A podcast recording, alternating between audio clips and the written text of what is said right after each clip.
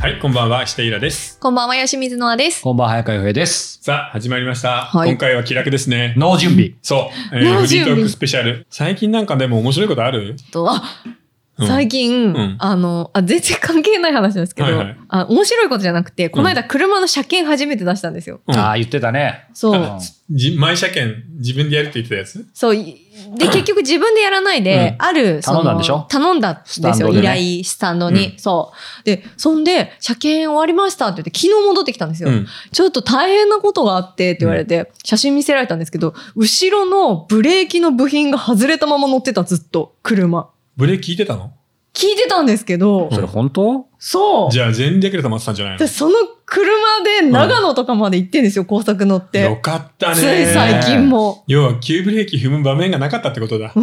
いや、結構踏んでたんだけどな。うんだから、そう、だから本当はもしかしたら私はここにいなかったかもしれないっていう。車で。あーでも結。構ほら、ブレーキたくさん踏むひ人って、やっぱそう、そうなるみたいよ。ああ、うんそうなんですね。そうそうそうそうそうはい、すいません、そんなよ、よた話です。まあでも最近でもアニメで言えば、今期ではでもチェーンソーマンの第1回目はすごあかあ、ったそうよですねね。。僕、最初だけちょろっとあー見見、ましてたその後見てなかっいたや、ん僕ですけねど、。絵を見て本当にびっくりした。うん。あ本当ですすかえごい素晴らし作かった画だなと思って。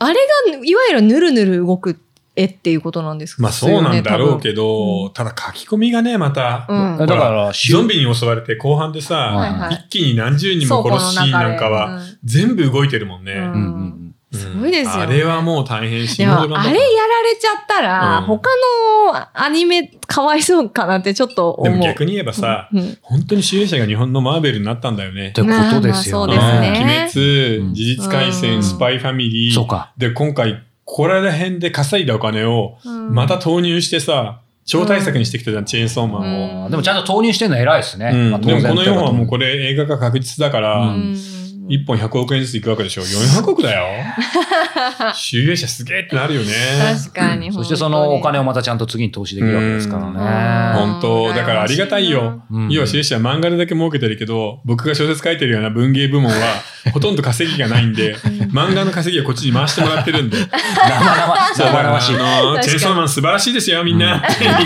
おきますうん再生回数回してもらっ て。あーでもそうですね。確かになんかいろんな編集者の方と最近話す機会多いですけど、やっぱり集英社はそういう意味では羨ましいみたいですね。働く場所としてもいやね。確かに漫画があったら強いもん、ううんんうんいやでもね、アニメの。話出ましたけど、そういえば吉水ノアさん、これ番組内で先週有料版でも言ったと思いますし、僕らも普段話してますけど、なんか YouTube を始めたとそうなん伺です。いましたかタイトルはえー、吉水のあの、アニメイエーそイれはあのどういうタイトルコンセプトなそんだう、っけ経緯もあっプレたよタね。イトルコンセプトは、はいえっ、と、アニメという檻にとらわれた私たちが、うんこう、なんかアニメを語るっていう大丈 夫なんか自分でつけたんじゃないような。あのですね 実はここにプロデューサーがいるんでそこはね、コピーライターだねやっぱり一言こう言ってほしいのよ。何ですか私たちは一生アニメの終身権になったと。なる一ほど。生出られない檻に入ってるんですよ。アニメってそんなに魅力があるあるもんですよっていうコンセプトなんですっていうそっと、かあ そっパッかて伝わるじゃん。うん、確かに今ちょっと振られてちょっとしどろもどろになっちゃっそた。うまあまだ自分のものにしてるかそらうそうですねそうまだちょっとちなみにあの、うん吉水さんが自分で最初おね考えになられた素晴らしいタイトルが、はい。はい、えー、ナードチャンネルです。そう。なーどみたいな、うんこのテロップ出てるそかこもしでれない。ね、みんな迷ったんだよね。うんあれ ?YouTube で検索する人って、アニメ見たい人は、シャープアニメで探すよね。うんだから、なんかアニメが入ってる方がいいんじゃないって言って、うんあとは適当なんだよね。プリズンでいいじゃん、みたまあいでなもさ。その適当がねい、や本当に素晴らしいセンスですよね一瞬でできましたもんね。いくつか出していそたりだいて。ゃ、ナードチャンネルはやばいでしょ。んだって、おお、俺、俺はナードだぜって言って、ナードで調べる日本人が何人いるかって話してた。もうそもそも俺意味知らなかったし、みたいな。そうそう確かにそ本う当ですよねこ。れちなみにどんな番組なんですかもうちょっと具体的に言うと。ないや、なんか別に大してどうも決まってなくてもう超ノープランなんですけど、でもなんかアニメとか漫画とか、まあそういう作品、物語に関わることを、まあ私の視点でいろいろ語ったりとか、なんかグッズ買ってきてなんか開封したりとか、もう本当に多岐にわたるというか、そういう感じの、なんそかんなあの、遠慮気味ゆ言わるないい。でううんん、でも、ノアさんはさ、 はいあの、アニメのキャスティングとかさ、業界の仕事もしてるんで、うんそういうところの、なんか、内側の裏話話もみちょっとたいな入っあてるといーいかそもうねで。すね。音響監督だったり、はいはいはい声優さんの裏事情だったりっていうのが入ってくると面白くなるんじゃない、あーちょっとビビリなんでね、まだそこを考えていないやいでや、すけ ど。もう、そこ一番求めるし、それこそそういう Q&A とか来たら、じゃあそちらの番組にね、そうだね。ちょっと流アニしメてもいい界の合詞あーそそれは嫌だよねやだ。それは怒って怒って、それは嫌だよ。そそれれはは嫌だよね。そうだよね。アニメ班怖いからドバイに逃げないといけ嫌だ。ないいからや、本当ですよ。そしてアニメそしてアニメプリズムみたいなねうん本当だガチのプリズムだもん、本当に。はいはいじゃあね、あの、ちょっと URL を貼っておきますのでね。あありがとうございますはこれ毎週何曜日とかこちらも決まってるんであ、すか全然決めてないです。はいまだ超ノープランなんで、あ本あ当での、すか適当に気ままにあげます。じゃあ、大人じのセカンドチャンネルということで ね、こちらもチャンネル登録ありよがろしとくうおござ願いいましす。えまでも予す。約もやってるでしょあ、そうです。あ、僕も宣伝していいですか、うんぼぼ僕もというか、僕セカンドチャンネル入ってます。僕はあの、イインタビュー番組でね、ええーまあ、毎週のようにやってましたけど、最近ちょっと、あの、不定期気味ですけど、こちらもあの、大人じのセカンドチャンネルということで、うんあの、イラさんのインタビューなんかもありますんで、えーぜひ楽しんでもらいいたやいでもなとさ正統、派なんだかんだ言ってさ、2年もやると、なんとなくだんだんといろいろできてくるね。うんいろいろできてきますね。つながりもあるし、あ形そにうもそなうるしそ形にう、そうもなるしなんか人脈も増えてくるしさいや、。本当ありがたいですよね。うんだからやっぱり、そう、さっきなんかご飯の時も僕、あの、大したことないですけど、ゆ唯一、ちょっと偉偉そうに言ったのがさ、うんほら言ってて、とにかく番組絶対やれっていう話したじゃん。はいはいはいもうもうやれの時点ですいません、偉そうなんですけど、いやいやいやでもみんなやんない人超いるじゃないですああ、か。はいはい。なんかやるって言ってやんない人って99%がほんほんとそれやったからさ。うんでもそれもこれやってたからだと思うんだ。まあ確かに。いいきなりさ、一人で始めるのハードルすごい高いけど、うんこれだけ現場踏めばね、そうだよまあこんな感じでできるんだってのわかるもんね。手ですねそうだよう。んやっぱり、テンポとかの鍛えてもらいました、うん大人じに。ここのちょっとね、うんまた遠慮気味で時に暴走する吉水のあとは違うね。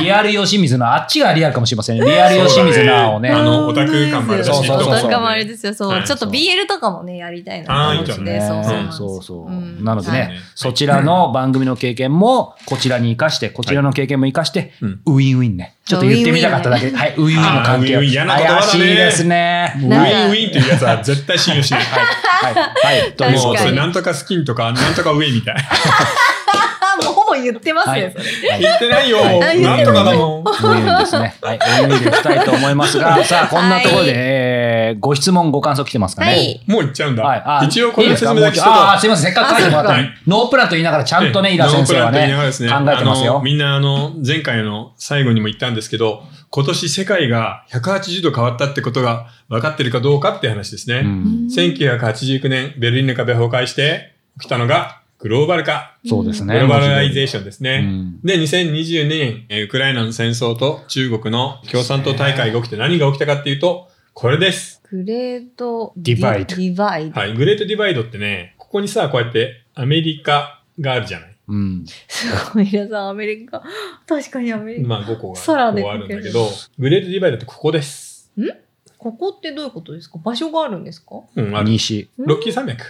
うん雨が降る。るよねう。んロッキー山脈の尾根を境に、水がこっち側に流れる。うんこっち側に流れる。うんあーなので、こうやこってこをグレートディバイド、大分水嶺っていうの。うーん、で、今、2022年に何ができたっていうと、このロッキー山脈が歴史の中に生まれたんです。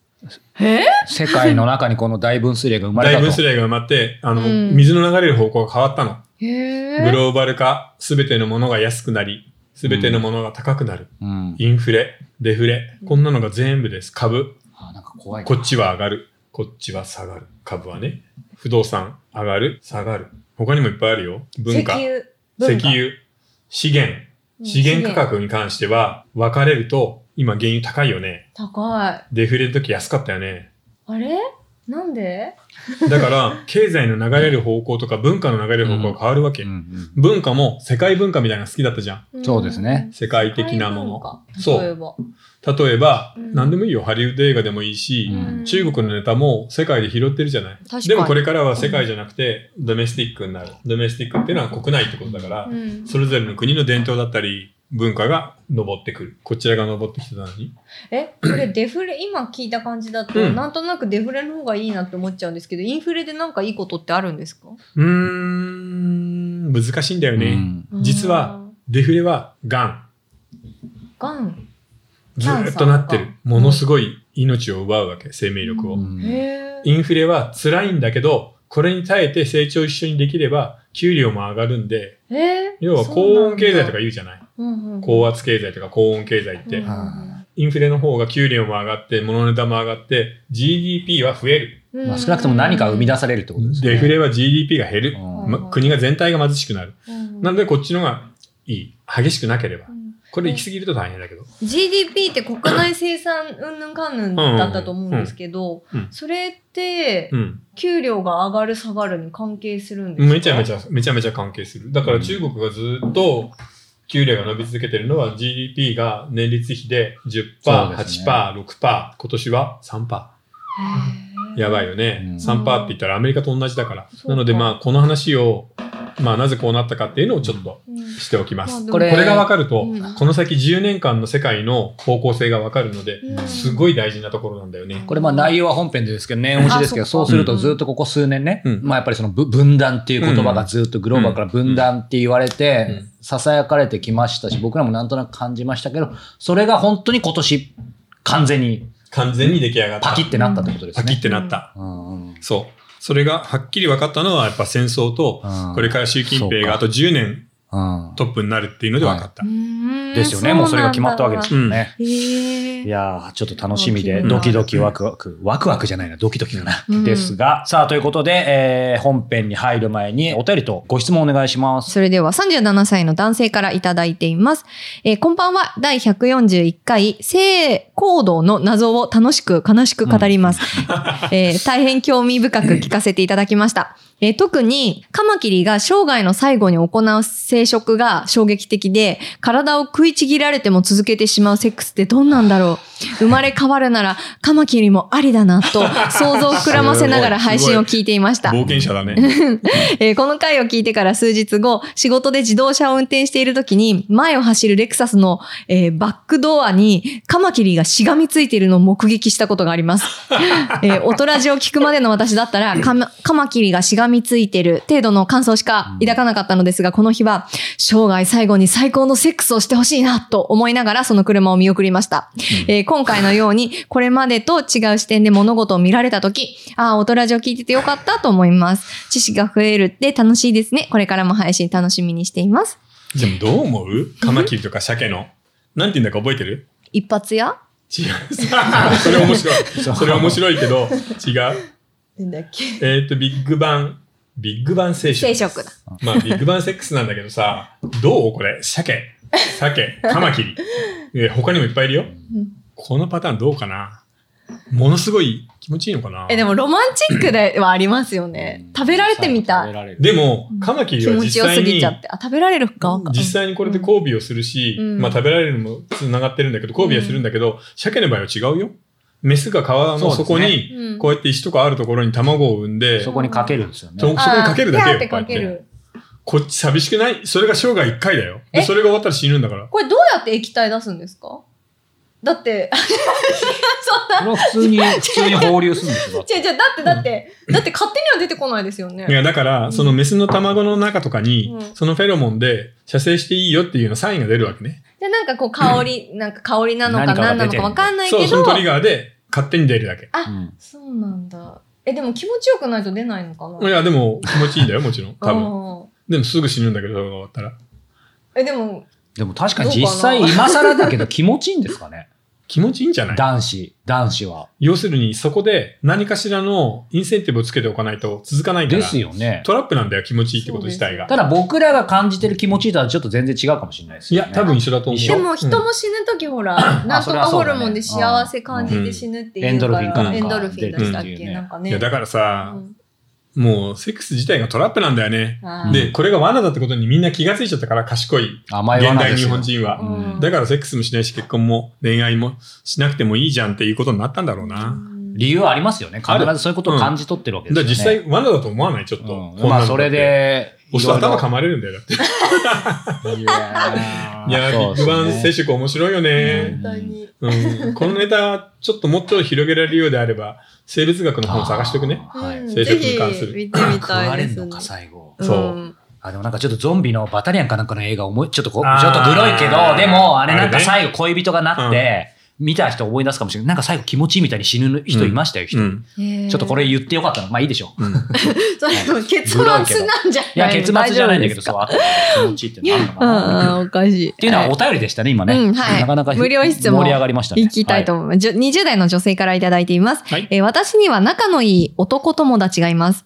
たまに車に乗っけてくれて、ちょっと離れているけど近所の店に行ったり、駅まで送ってくれたり、迎えに来てくれたりします。うん好きとかそんな感情はありませんが、一緒にいて楽しいですし、疲れませんし、気が合います。また、私より人生経験が豊富で、勉強になって面白い時もあります。うんその彼が私が風邪をひいた時、風邪薬をくれました。うんコロナのワクチン打った時に念のため買ったけど使わなかったからと言って家から持ってきてくれたのです。